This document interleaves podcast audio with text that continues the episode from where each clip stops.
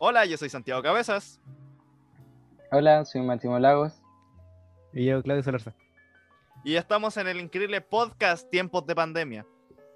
Les recuerdo que estamos en Spotify para que ustedes puedan disfrutar de esta experiencia.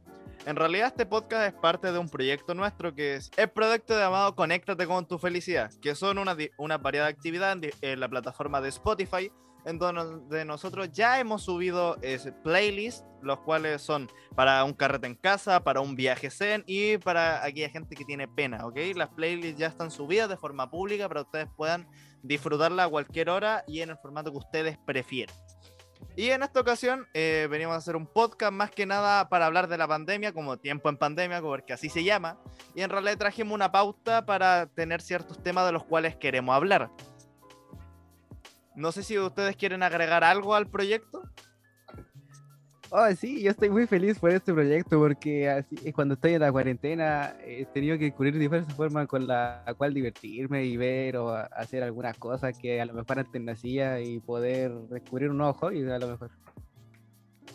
Eh, sí, eh, este trabajo igual ayuda para compartir lo que hicimos en pandemia y conversar un poco de todo lo que hemos pasado. Pues muy bien, compañero, bastante bien resumido, la verdad. Y de hecho, uno de los primeros temas que tenemos eh, creado en la pauta es precisamente cosas que no han pasado durante la pandemia o cómo hemos, de alguna forma, evolucionado, cambiado durante la pandemia. Por ejemplo, tú, Máximo, en lo personal, ¿qué crees que ha hecho de positivo en ti la pandemia? Eh, principalmente las notas. Subí todas las notas. Un logro absoluto. ¿Y qué crees que se deba, a qué crees que se deba eso? Eh, estaba más relajado en mi casa, podía estudiar tranquilo, eh, podía conversar con mis amigos más tiempo y no estresarme tanto como cuando los profesores nos exigían más cosas y, y eso. Bastante bien. ¿Y tú, Claudio, qué crees que has cambiado o qué ha pasado en tu vida durante la pandemia? Mm, algo positivo sería, claro, como dijo el Maxi, que mi nota han subido y gracias a eso puedo asegurar el LEM. Eh, el NEM. Y también otro cambio positivo que he tenido, no sé, como que estar solo, como que profundizo como más en mí, cosas de que me faltan, eh, no sé, tipo, qué es lo que estoy haciendo mal, en así como replantearme la vida, no sé si me entendí. Sí, sí, sí. Obvio. Sí, yo creo que por lo menos para mí, creo que para los tres tenemos en común es que la pandemia, o por lo menos para mí, ha servido como un momento de introspección en mí y como eh, pausar de alguna forma mi vida y, y, mirarla de afuera y decir qué cosas estoy haciendo mal y qué cosas mejorar. Pero yo creo que eso es parte del proceso de estar solo. Ah, disculpa, Claudio. Eh, continúa.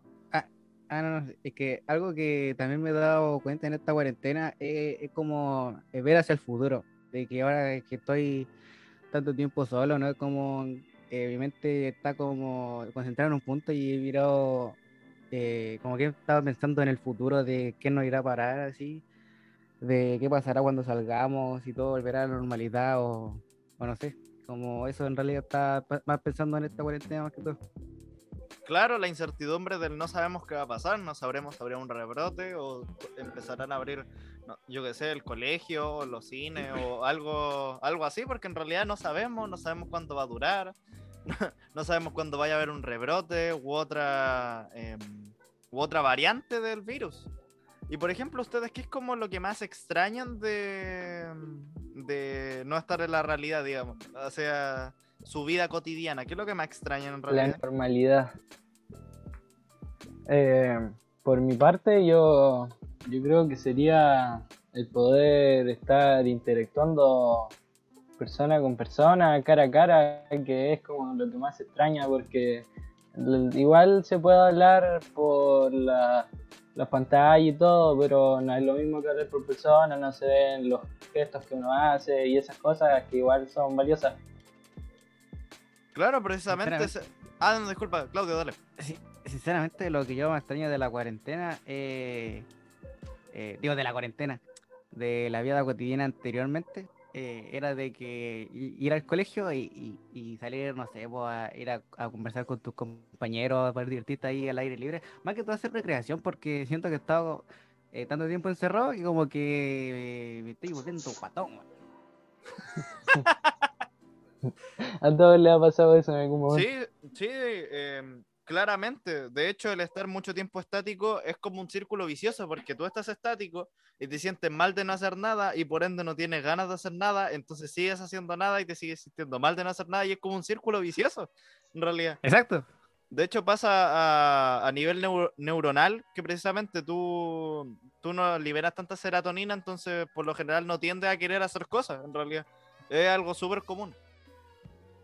Y bueno, de hecho, hablando de, de hacer ejercicio, eh, estuve pensando en una sección que se- de este podcast que se llamara Consejos para pasar en, en la cuarentena. Por, por ejemplo, que, bueno, hemos visto cómo ha crecido TikTok. Oh, Dios santo, es esa cosa imparable, amigo, imparable. Es como jugar a Lagario, pero versión red social. ¿Qué onda? Es, es increíble. Pero creo que Llegan y llegan personas. de verdad increíble. Eh, eh, igual creo que, por ejemplo, lo que he aprendido, como de pasar tanto tiempo en mi casa, y un consejo que de verdad le daría a todos, que por favor hagan ejercicio, de verdad, por favor. Es, es que es como, por lo menos piensen de alguna forma de que si les da vergüenza o sienten que soy demasiado malo haciendo ejercicio o cero actividad, o son tal vez muy sedentarios, por último piensen que como están solo en su casa, nadie va a ver lo lamentable que están haciendo el ejercicio. En todo caso. en todo caso, o sea, siento que es un hábito Sí, que lo, Tiene lo tomé- mucha razón. Claro, porque por ejemplo, por ejemplo yo, yo nunca he sido una persona buena para deporte, cero, de verdad, pésimo en deporte. Y, y este último tiempo he estado empezando a hacer ejercicio y uno que me siento más sano y dos que tengo menos probabilidades de morir a los 40 de diabetes. Eh, y es que en realidad sigo, eso sí, lo, lo sostengo, ¿ah? sigo siendo un fracaso para los deportes, pero por lo menos como lo hago en mi casa, eh, no, se, no pasa tanto. Onda, no, no es como hacer quedar en ridículo para hacer deporte. Además que yo encuentro que igual, por ejemplo, estar en el liceo ocho horas y querer, y querer llegar a tu casa, comer o ducharte y después tener que hacer tarea y dormir, no te da como mucho tiempo, por lo menos a mí no me daba mucho tiempo el poder hacer cosas que yo quería o cosas que igual eran importantes como hacer ejercicio. Sí, la verdad es que ese tema es importante porque más encima ahora como están el tema de los movimientos de las feministas y todo eso, hay muchas personas que dicen de que todos deben aceptar sus cuerpos tal y como son, pero en realidad igualmente eh, sí se tienen que aceptar, pero el tema de la salud física es muy importante, dejan muy aparte la actividad física y se ponen a comer, en específico en esta pandemia, que todo se volvió más sedentario, eh, se volvió algo muy peligroso para todas las personas. Claro, porque además hay gente que por la ansiedad, precisamente el encierro, come y no se mide lo que come. Porque, porque igual no es, lo, no es lo mismo comer un, tarro de, de, de papas fritas con, un, con una ensalada, ¿se entiende? Es como... tam- también no es tanto hacer ejercicio, es como empezar a comer bien, ¿se entiende? Como una persona sana, cosa la cual yo no hacía para nada. O empezar Pero- a tomar agua. Hay pocas personas que se toman, toman agua así y como que solamente consumen bebidas gaseosas. Sí, tiene muchas razones Claudio. El agua también es sumamente importante para ser una persona sana. Porque, porque después el cálculo renal, amigo. Uno, el dolor y dos, que tengáis que pagar esa operación. No sé realmente qué te vaya a doler más, si las piedras o pagar la operación. La billetera. Oye, de verdad, la billetera, Dios santo, todo está, esto está muy caro en pandemia. ¿Qué, qué está pasando? Está doliendo todo, hasta la mascarilla. Sí, sí, sí.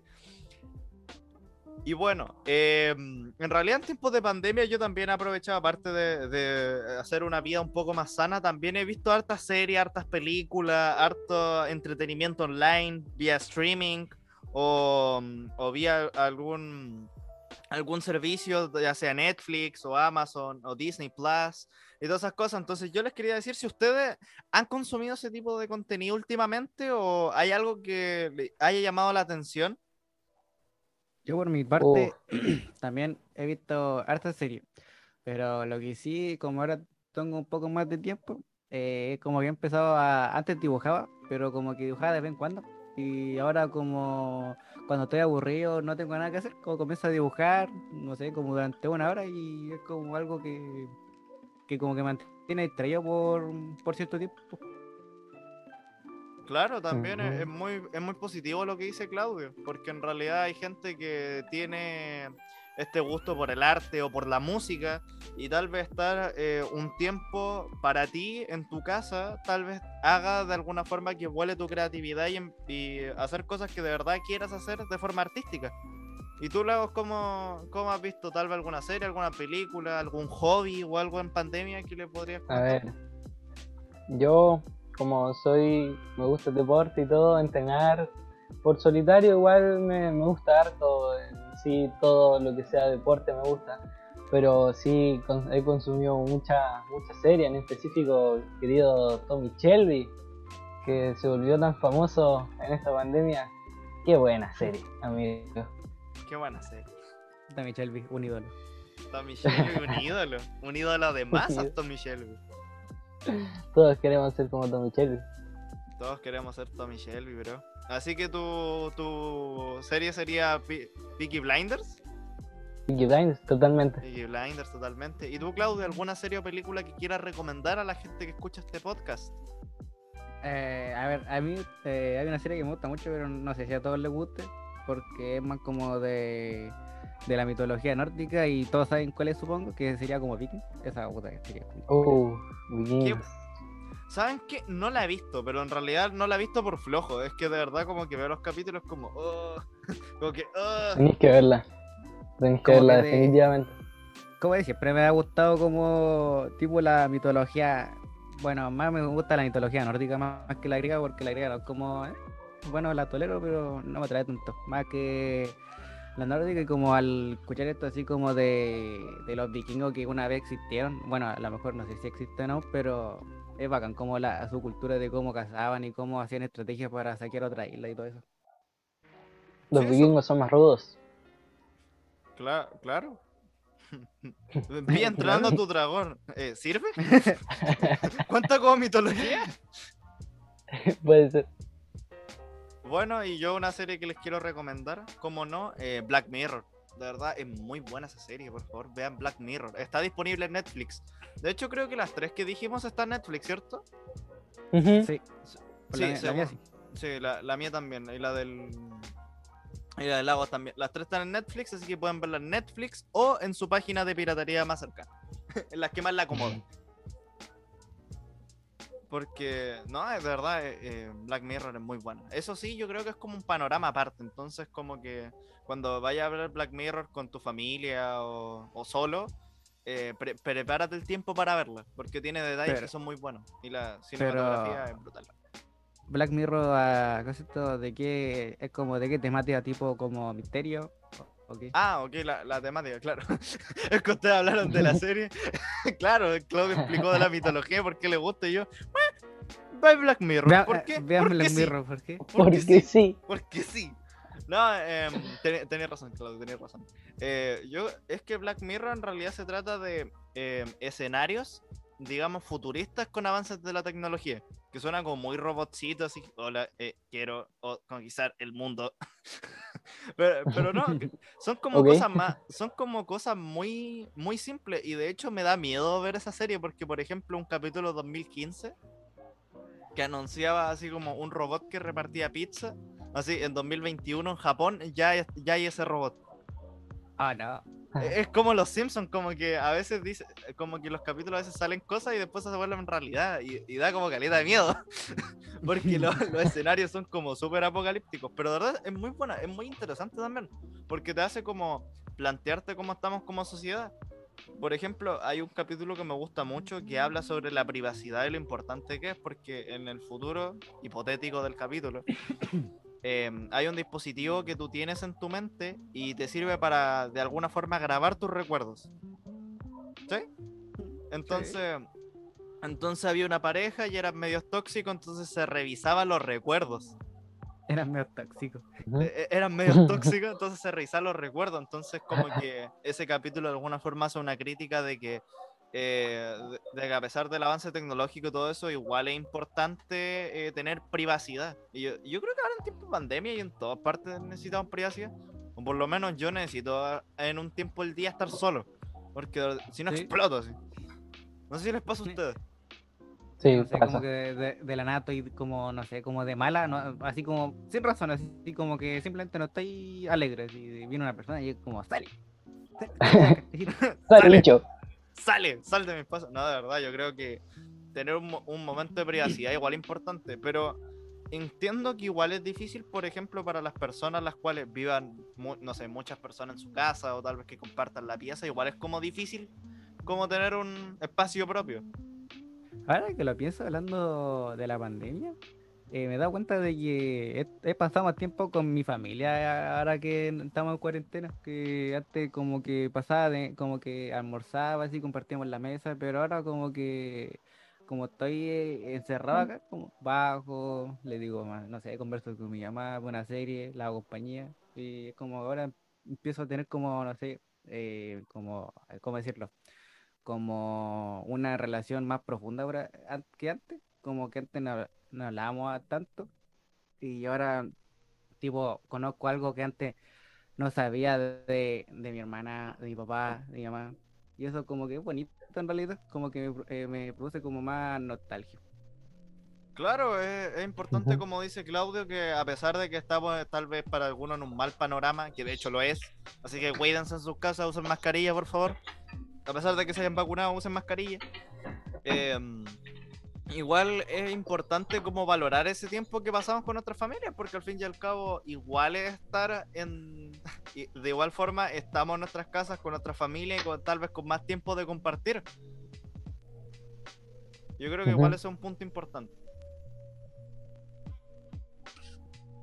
Bueno, y ya para cerrar nuestro primer capítulo del podcast Tiempos en Pandemia y el último tema de nuestra de, de la pauta nuestro primer capítulo, que lamentablemente Vicente no pudo estar, pero el segundo estará él y dirigirá él y hará la pauta él. O eso supongo, o eso espero. Entonces, eh, para cerrar el primer capítulo, quería que contara o dieran alguna recomendación que ustedes aprendieron a las personas que estén escuchando respecto a la pandemia. Por ejemplo, eh, Maxi, ¿qué recomendación le podríais dar a la gente? De, de lo que sea. De lo que sea.